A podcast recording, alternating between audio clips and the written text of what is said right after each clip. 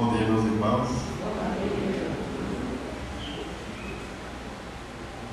Muito bem, então hoje a solenidade do nosso Senhor Jesus Cristo, Rei do Universo. A liturgia nos traz inicialmente na primeira leitura, retirada lá da profecia de Daniel. Daniel, aquele que nós conhecemos mais por ter sido colocado lá na cova dos leões, por ter sido desafiado a adorar o rei Itália e se recusou. Né? Por isso ele foi jogado na cova, mas ainda desafiado pelo próprio rei. Se esse Deus que tu adoras tem tanto poder, que ele te salve, como de fato salvou Daniel da cova dos leões. Os leões ficaram com a, as bocas fechadas. E aqueles que o acusaram depois no dia seguinte é que foram devorados por eles. A palavra de hoje traz o resultado de uma visão de Daniel, depois de ter sonhado com quatro animais e ele nos apresenta nesse pequeno trecho aqui, nos versículos 13 e 14, a figura de um ancião como que vindo julgar todos aqueles.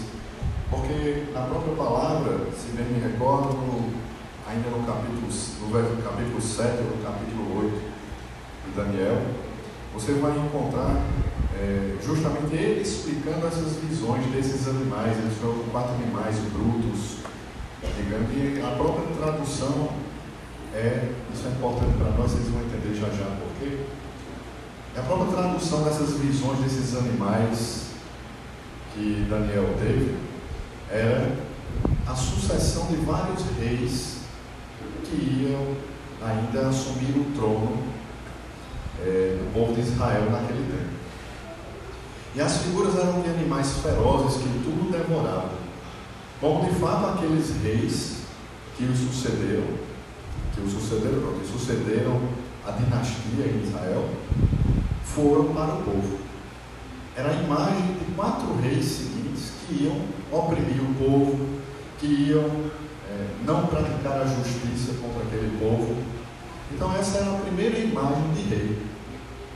Por isso a liturgia nos traz é, essa imagem agora, porque ele fala que, aproximando-se do ancião de muitos dias, foi conduzido à sua presença. Foram-lhe dados poder, glória e realeza, e todos os povos, nações e línguas o serviam. Seu poder é um poder eterno, que não lhe será tirado. Essa imagem do ancião no meio desses animais, desses reis. Como que uma prefiguração já do que viveríamos na pessoa de Jesus Cristo, tempos e tempos depois. Só que aí, meus irmãos, é desconcertante para nós estarmos hoje celebrando essa solenidade de Jesus Cristo, Rei do Universo, escutarmos um salmo como esse que diz aqui: Deus é Rei e se vestiu de majestade. Glória ao Senhor. Vós firmaste o universo inabalável, vós firmaste nosso trono desde a origem. Desde sempre, ó Senhor, vós existis de fato, como é função do salmo, ou a lamentação, ou a glorificação, hoje nós temos aqui para dizer, através desse salmo, que Jesus esse Cristo, esse Deus que se vestiu de majestade, então dá glórias a Ele. Está claro para nós que o salmo é um salmo de glorificação pela majestade de Deus, por esse reinado dele na nossa vida.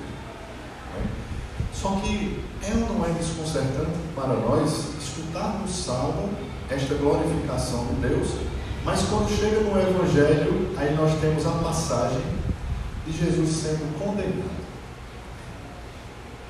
De Jesus no momento em que ele é colocado é, diante do governador Pilatos. Ora, o Cristo que era o nosso rei, esse vestido de majestade, submetido ao governo lá do Pilatos. Um humano criado por ele próprio, pelo próprio Cristo. Porque o Salmo diz isso, né? Desde sempre, ó Senhor, vós existis. Jesus já existia desde sempre. Está lá no livro do Gênesis, quando diz Deus e Deus disse. Jesus não é o verbo que se fez carne, pronto, Jesus é o verbo que naquele tempo, por meio do qual se criou todas as coisas. Deus disse, Jesus é a palavra. Ele já existia antes de Pilatos existir, Jesus já era há muito tempo. Mas como é que no dia da, de celebrar Cristo, Rei do Universo, a igreja nos coloca evangelho como esse de submissão, de, de condenação de Jesus, aquele que nós esperávamos como o Messias e grande rei. Mas a própria palavra é, nos explica, meus irmãos. Aqui Pilatos pergunta a ele se ele é rei, né? E Jesus diz no versículo 36: O meu reino não é deste mundo. Os meus guardas lutariam para que eu não fosse entregue aos judeus, mas o meu reino não é daqui. Jesus está dizendo isso porque, de fato, ele não é rei que vai governar um povo como na visão de Daniel. Um rei que simplesmente ia governar o povo nas coisas do mundo. Jesus é rei do universo. Portanto, ele não, ele não é rei de um mundo que foi ferido de morte. É como que você é, você de repente, ah, você é o presidente da, da, de uma empresa. Você manda dentro da sua empresa. Mas se você entrar dentro de outra, de outra empresa, e você não é nada lá, você não manda nada. Jesus está querendo nos dizer aqui que foi Ele que criou o mundo, que foi Ele que nos criou, foi Ele que fez todas as coisas. Mas em nome de uma liberdade que nós temos, a partir do momento da entrada do mal no mundo, nós temos essa possibilidade de decidir sobre se queremos servir a Deus ou não. Se queremos seguir o caminho do bem ou queremos seguir o caminho do mal, da ausência de Deus.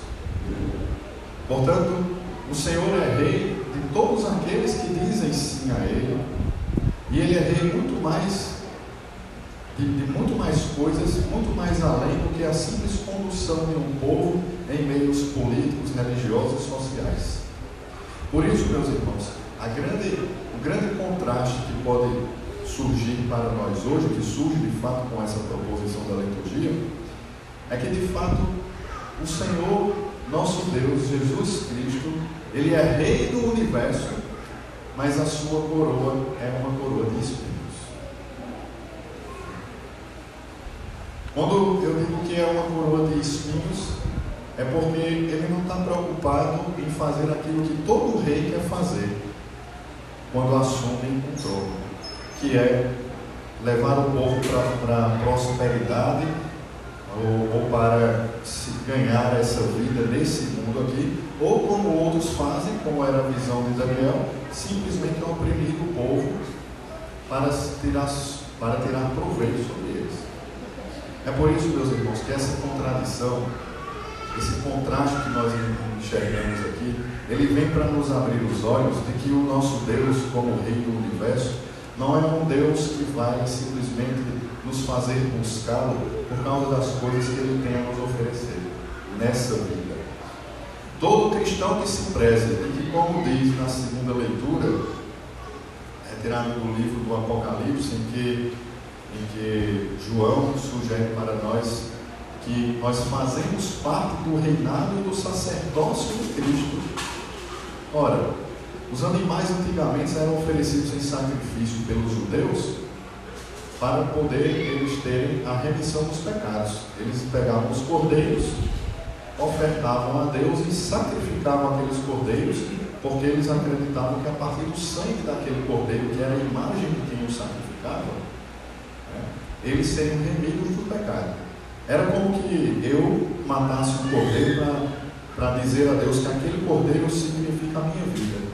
E, portanto, como eu tenho tudo de Deus, eu existo por causa de Deus, tudo que tenho e sou veio dele, eu sacrifico aquele animal no sinal de que, como tudo que tenho veio de Deus, eu devolvo a ele. Eu oferto a Deus tudo que ele mesmo me deu. Então, por isso se sacrificavam esses animais. Os sacerdotes faziam esse sacrifício né, e ofertavam a Deus para serem remidos dos pecados pelo sangue desses cordeiros.